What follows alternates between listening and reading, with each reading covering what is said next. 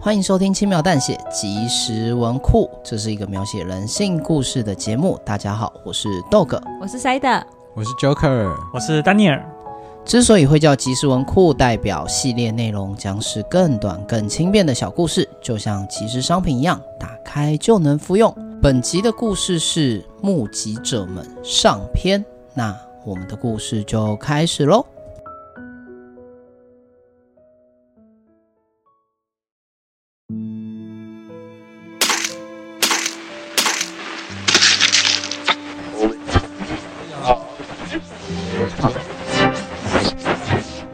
发生在安雅里震惊社会的连续虐杀儿童案件，目前已有六名儿童受害。犯人手法十分残忍，他将孩童的尸块包裹在自己的衣服当中，并吊挂在案发现场。被鲜血染红的布袋让人联想到圣诞老人的礼物袋，因此这个事件也被网友称为“圣诞老人杀童案”。警方至今还没有找到犯人，但初步判定嫌犯应该是一位男性，体型壮硕，身材在一百七十五公分以上。目前警方老正在板，苹果怎么卖？啊，等一下，我把广播调小声一点。你刚刚说什么？我是说你的苹果怎么卖？哦，一颗三十五，三颗一百。那帮我挑三颗好了。啊，要不要带点橘子？现在橘子当季很甜呢、哦，好啊，这样算你一百五好了。谢啦。不知道在不在家？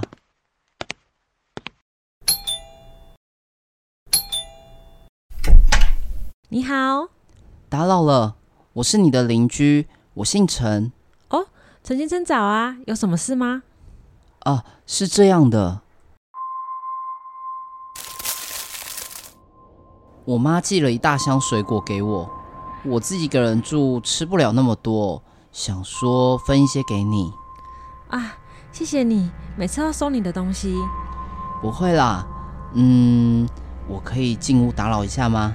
当然可以呀、啊，来，请进。打扰了。呃，抱歉呢，家里有一点乱，我家的孩子得了重感冒，最近没有什么时间整理家里。嗯、这双拖鞋给你穿，谢谢你。嗯，你的小孩还好吗？还是有一点发烧。那我刚刚让他躺床休息了。这样啊，我可以去看看他吗？呃，但我怕他的感冒会传染给你。不用担心啦，我在门口看他就好。哦，嗯，可以呀、我先把水果拿去厨房放，等等回来。确认女子离开后，我轻轻推开房门。有点阴暗又不太通风的小房间，里面还有一股发霉的味道。真要我说，这个环境其实也不太适合让幼童养病。正想走进房间时，小芳，陈叔叔来看你了，快起来跟陈叔叔打招呼。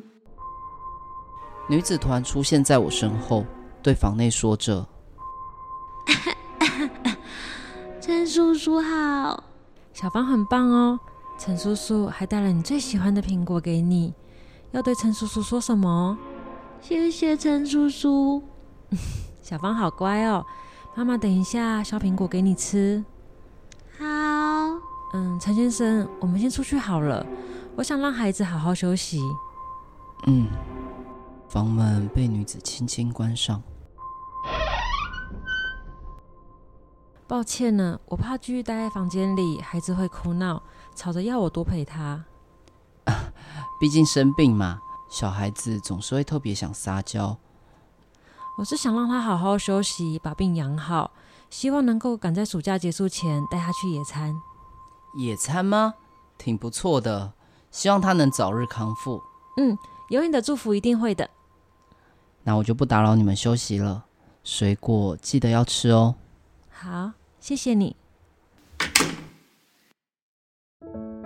感谢收听轻描淡写即时文库。以上是目击者们上篇的故事内容。故事到这边暂时暂停一下，我们这个故事会拆成上下两集。是的，那到这边，其实我们在官方，就是我们自己的赖群主啊，有问大家说，哎，你对于这个故事的想象会是怎么也样就？是让他们脑补后续的剧情。那我们在念后面的剧情之前，我们也想问问看，Joker 跟丹尼尔对于这个故事的想象会是什么？这次这样操作倒是蛮特别的、啊，就是第一次看到即时文库长到必须要拆成两集，对，一点都不及时。对，其实有点微妙不及时，让我饭跟一包，然后酱跟一包的那种感觉。那我比较，我有点好奇，就是塞德这次为什么会做这样的操作？我想要做不一样的尝试，因为过往我们主打就是一个反转结局，对所以我想要就是前面提供一些线索，然后让大家来猜后续的结局有没有 OK 被猜到。哦，对，因为有时候我在 IG 会发一些图文故事嘛，有些人会来猜结局，那他猜到我就会很开心。当然，当然，确实，而且这样的故事其实写久了之后，它会有一点点创意疲乏，觉得大家都会有一点预期说啊，我觉得你这个节目应该要是做怎么样的反转这样。 嗯，对，那确实啊，这样子拆成一半，姑且不论长度，大家这样拆成一半，感觉也会比较有一点参与感。那我就来念第一个粉丝脑补的剧情， 对，哎，我不要想跳过、啊。确我 GPT 已经出现那个数位幻觉了， 对，哎、其实我们这一次在录音的时候是在呃我们 live podcast 直播之后下播才开始录我们的故事，所以大家都有点疲乏了。没，有，我没有批发哦。对，但但 Joker 很显然是已经想下班了。 那一不就很想回家我的希望表情大？家可以向世界展望会捐款， 对，因啊为这个真的是有点血汗。哦，这个调动， 刚刚你讲说世界展望会的时候，塞德瞬间转过来说：“哎、你喝醉了吗 啊不是，我没有喝醉，没有我只没有是没有世界展，我真的觉得大家需要去世界展望会捐款，？”对，尤其是这是在礼拜五的晚上，就是对大家上了一整天班之后，然后现在是晚上十一点二十分。大家可以看得出来对哦，Joker 还在逃避。我我们已经展现出了那个台湾人的奴性了。 在看完这个故事之后，因为我自己在我自己的创作经验当中，我会觉得说，大部分的熟悉的读者在看到这一段的时候，一定会预期说，主角本身很有可能就是凶手，要具备凶手这一一切条件，包括他是男性、身高够高，whatever。那也一定会知道，看起来最像凶手的那个人一定不是凶手，所以反转一定就在于他不是凶手这件事情上。没错所，以我在写作的下半段，我觉得刻意去强调他是凶手，而且他想具体行凶的方式，啊，明示他是凶手的这件事情。对。然后在故事的最后，当他要实施他的凶行的时候，他可能就是要去虐杀另外一个女生，不管他是要去把尸体带回家给他的老婆当成一个新的玩偶，或是单纯是发泄他自己的情绪也好，反正他就是实际上要从事一个犯行的时候，发现其中小芳的妈妈冒出来。哦，原来他们挑上了同样的猎物，而小芳的妈妈显然是经验更丰富的猎杀者，哦于是就收了主角，用这个来作为故事的反转。对杀人魔不止一个。没错，而且其中男主角是一个人都没杀过的新手，他只是一个模仿犯，如此而已。那我问个问题，那你要怎么去呼应这一次的标题叫“目击者正梦好可以呼应，对我来说正好可以呼应这次的目击者们啊。你想哦，这这这两个人，这两个凶手本身互为对方的目击者。啊，哦，对，男生同时是女生的目击者，女生同时是男生的目击者，所以有两个目击者。故事一开始就告诉你，凶案的现场不止一人，可是他没有告诉你行凶的人不止一人啊。”？嗯，对啊，哎、所以其实挺好的、我。哎、我觉得我觉得你讲的超好的、 你知道我只停留在第一层，你已经在第五层了，等一下，等一下大 概第一层跟第五层是不量化的。 第五层这是不同 level 顶了。多到第二层， 懂意思？大大概对那我的如果说我的发想大概会是这个样子，哦，精彩，精彩其实蛮精客彩。气了。真的很犀利。因为我自己是比较喜欢看那种长篇小说，所以对我来说，我会我会喜欢有一个更多的延伸的感觉。然后呢，这个延伸，这个延伸，我是希望就是会有一个开放式的结局，就是我不喜欢写死一个结局，因为你写死一个结局，有些人喜欢，有些人不喜欢。你所以我喜留欢想象的空间。对我希望给大家留想象的空间，但不代表说我后面写的作品就不好，而是让大家有更多可以发挥的空间，然后去脑补他心中想要的的方向，没错就是故事的发展要性。信任你的读者，对，那回到这个故事，其实我后面想的剧情会是这样：主角第二天他又来那个女子的家，然后去探望那个女子跟小芳，但是呢，他发现这个门锁是开的，赫然间呢，他马上觉得不对劲，嗯，他就马上冲进这个房门，发现呢，这个女子跟那个跟那个小芳已经死掉了。然后呢，她的死法就是会跟那个圣诞老人的杀人手法是一模啊，一一样的。致的，他就是会把那个孩童的尸块包裹在自己的衣服中，然后并且吊挂在案发现场，就会让人联想到那个圣诞老人的礼物袋。然后呢，当这个主角发现这件事以后，他很惊恐又很愤怒，就是为什么会有人想要杀他们这一对，就是这个你知道吗？母女可怜的母女。对可怜的母女。之后呢，他就去报案了。啊，但是我觉呢得他愤怒原因是不是因为他就是圣有人诞，抢先了他就是圣诞老人对抢先他哎一步我？ 也 这个就太好猜了，哦， 所以呢， 不是哦，所以呢，我已经有在演想要后续，然后呢，警察就开始调介入调查，他就发现呢，哎，其实那个主角的衣服上，他他那个身上的那个血迹是圆点形的，像圆点形的血迹代表说他可能其实就在案发现场，所以他才会有那种建设型的那种对血对在他的衣服上面。这种就是很明显听得出来是平常很爱看凶案类型哎对 YouTube 的感觉，对啊 李昌钰奇案之类的，所以呢，警察马上就把那个主角列为嫌疑犯了，头号嫌疑犯。对但是呢，主角却发现，主角却觉得他是清白的，他根本没有就是做这一段时间的记忆，他就会激烈变成为什么就是自己会变成是凶手，是双重人格，这个有可能是双重人格、哦，但是呢，他有可能是被陷害的。那这个故事会怎么样发展下去呢？那就交给就是大家自行同想意象思。你就留白了。他对故事会我留就白，会留。白给大家。故事会留白在主角变成嫌疑犯，对而到底他是不他到底犯是不是真的杀这手？件事情，啊，对理解，嗯你有足够之理由不觉得他是杀手，因为他真的不只记得，而且他对没有动机。他真的不记得？你也有足够的理由去怀疑他是凶手，因为他的身他上有双重原人点格性的，对哦对对，还有他的双重人对格，但是也有有可能，就是是真的有高智商的罪犯，就是把这个罪行嫁祸给他。确实，啊对，因为他可以，他有他在现场，他不一定要是凶手啊。我自然可以把你迷魂拉到现场来，然后把那两个妇女做，哎、母女做了之后，再把你丢到旁边去，嗯你就不会有这段时间的记忆，嗯但你还是会留下你在现场的痕迹。你有很多种解释的空间。对，只是这样可能就会有点复杂啦。嗯那这样的话，你的目击者们是谁？目击者们哦，我觉得他没有想到目击者们这个命题，哎因 为这个豆哥真的太懂我 了，我完全没有在想什么目击者，我只是直接按照后面的那个啊剧情就开始对你编把了它你把它当成一个悬案在写。哎你刚刚你一边在想，我就一边在想说，哦，目击者们，等一下塞德一定要问这题，果然中。没有，你懂我？ 其实差别就只是在于那个可能性的凶案在发生的过程当中，凶手嗯找了一大群街友在旁边看着他们一起作案，就这样对，但但这个故事脉络其实蛮像是某一些电影的，哦，对啊，我我就是感觉就是很多电影很有情节画面感。会采用到的，对。嗯但是我觉得这种情节会让人蛮深入在讲，因为所有人就会想知道凶手这个是主角谁到底是不是凶手，对然后他是不是双重人格，但最后就是没有结果，大家有些人看会觉得啊，怎么会？这样才好啊。这就代表说这，就是这个就代表丹尼有成功，对哦，就代表我成功了，代表说哦，大家喜欢他想要做知道到他后续想，做的事情。因为有些人会沿用那个手冢治虫的那个漫画制作十法，就是十大技当中的其中一个叫做禁止梦结局。嗯有很多人不喜欢开放式结局，都时候都会引用这个叫禁止梦结局。但其实我认同刚刚丹尼尔所说的，梦这里的梦结局其实就是泛指一切最后推翻前面全部设定的结局，或是保持过大的空白的结局。嗯，好，但是我还蛮赞成丹尼尔刚刚说到的这个保持开放的结局。我觉得周永志从老师的那样子的的定义比较适合在大长篇当中。你不嗯能《水浒传》演到最后跟我说，哦，这其实只是一个农夫在树下做梦梦到的事情。嗯对那大家，我不知道大家有没有看过那个那个叫什么《悠游白书》，啊有一个没有公开的最终话，是四个主要演员在一个地方念脚本。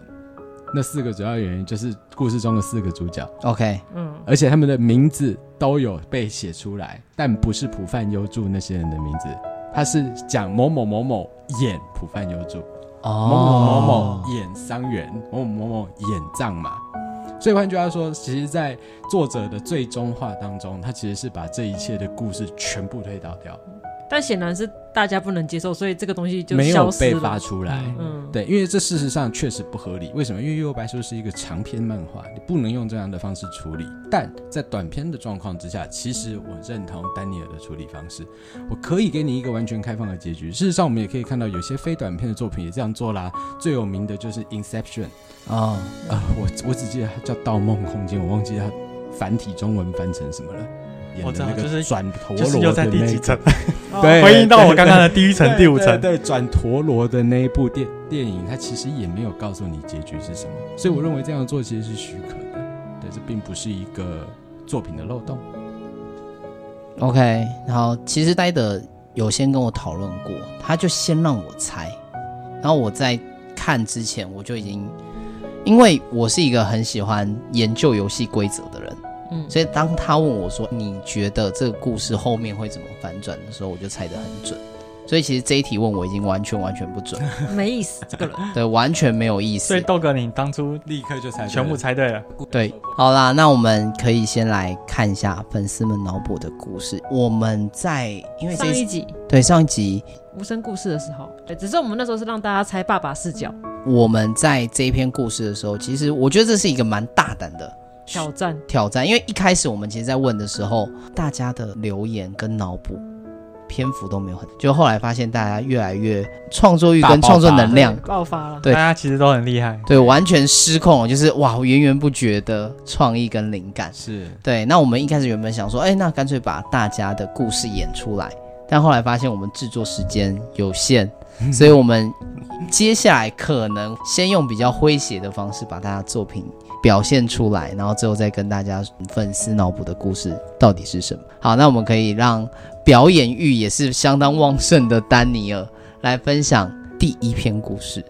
第一篇故事吗？对遮对牙的脑洞，哦，我我我我以我以为是我们都扮演其中一个角色，然后呃，等一下会有，但哦这个只有一个。让第一你个演出来，我们希望大家可以用呃俏皮一点的方式、诙谐一点的方式来呈现大家的作品。哎呀，你是找对人了， 我就是为此而来的。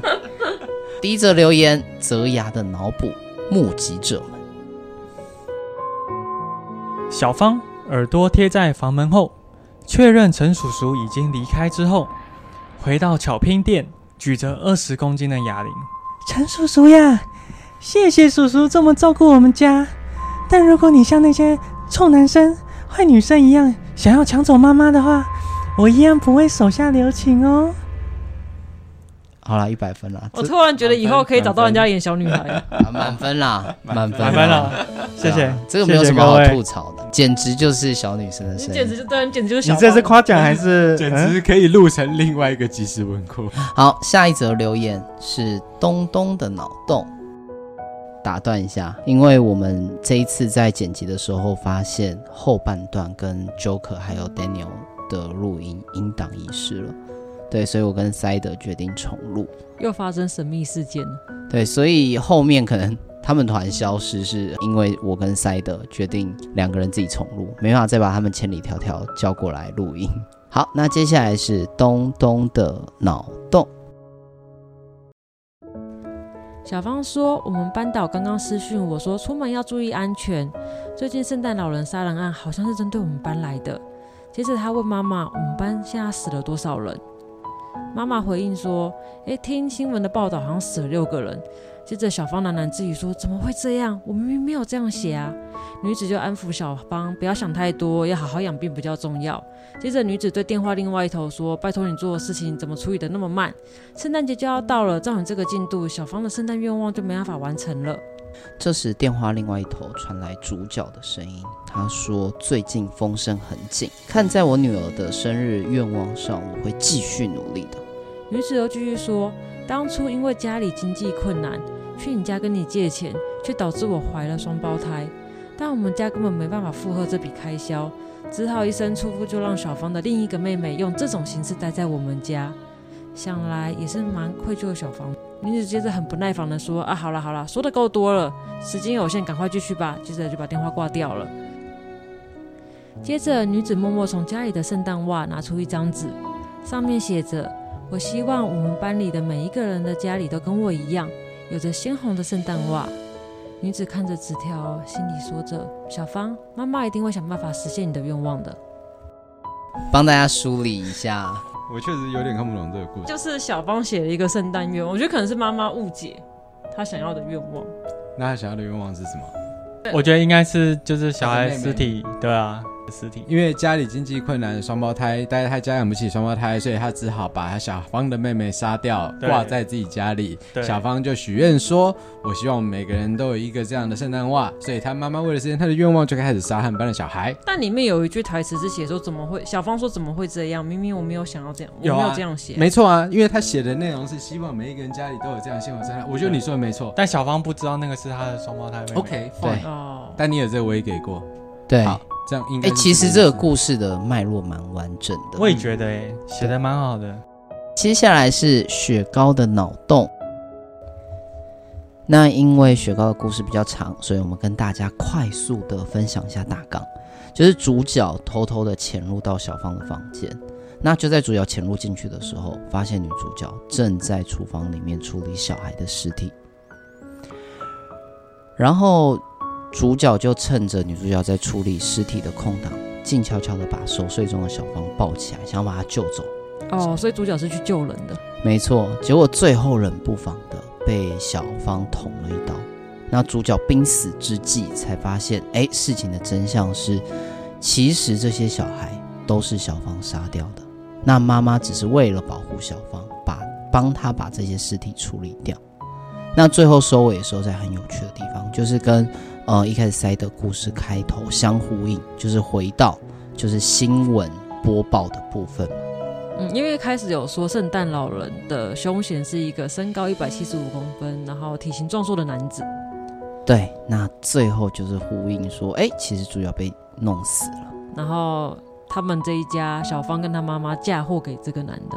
对，而且我发现到大家的写法就是不约而同会写成小芳是有问题的孩子。一定是因为在这种悬疑的故事架构中，你一定要有给大家一些很有惊喜的反转嘛。大家如果都挑小芳有问题的话，那不就没有反转了吗？如果大家的思路都是这样的话，雪糕的故事又多了一个手法，就是他一开始让你误以为是妈妈。对是妈妈，就让大家觉得哦这个故事有点无聊，然后大家焦点都放在说，哎，主角能不能顺利把小芳救走的时候，小芳冷不防的把主角干掉。嗯，惊不惊喜，意不意外？对是采访我。才发现他是大魔王。对，然后这时候主角起来说：“没有，我才是你们的背后的 boss。不可否认的是，大家都一定会有一个共识啦，就是其中最不可能的受害者，最后把故事串联起来，才发现他是大魔王的时候，他确实会有一个惊喜的感觉。”嗯，好，那我们今天的故事就到这边，今天的收尾就没有 Joker 跟 Daniel 陪我们了。对，剩我们两个。对，那还是再跟大家道歉啦，就听到一半他们就突然神隐了，就是因为音档遗失。嗯，对，但事实上是我们那天的录音也已经录到很晚了，就是我们那个时候是直播完之后继续录音，然后录到快十二点，对丹尼尔还要赶捷运回去。对，所以当时大家也都很强了，所以可能是因为我们那个时候的录音状态也没有很好啦，然后呃，就是可能可能命运的捉弄，对，就我把想，状态不好的这一段遗失掉。对，向大家道歉，我以后不会把录音的行程排的那么紧，就是下播之后再让你们录，嗯，很长的脚本。对，加班赶工，对，那我跟听众预告一下，就是下礼拜的《目击者》下篇是我的版本。那先跟大家说，小芳没有问题，所以大家可以猜一下后续的发展。哇，你直接先破梗，这样子大家范围不就缩得很小不了？会，不会，不会，绝对是想不到的，好，塞的担保。担保。好啦，那最后还是跟大家说一下，如果你喜欢我们的故事的话，欢迎追踪我们 FB IG 轻描淡写，然后也欢迎大家在 Apple Podcast 给我们五星好评，留言跟我们互动哦。感谢你的收听，我是 Dog，我是谁的？那我们就下次见喽，拜拜拜拜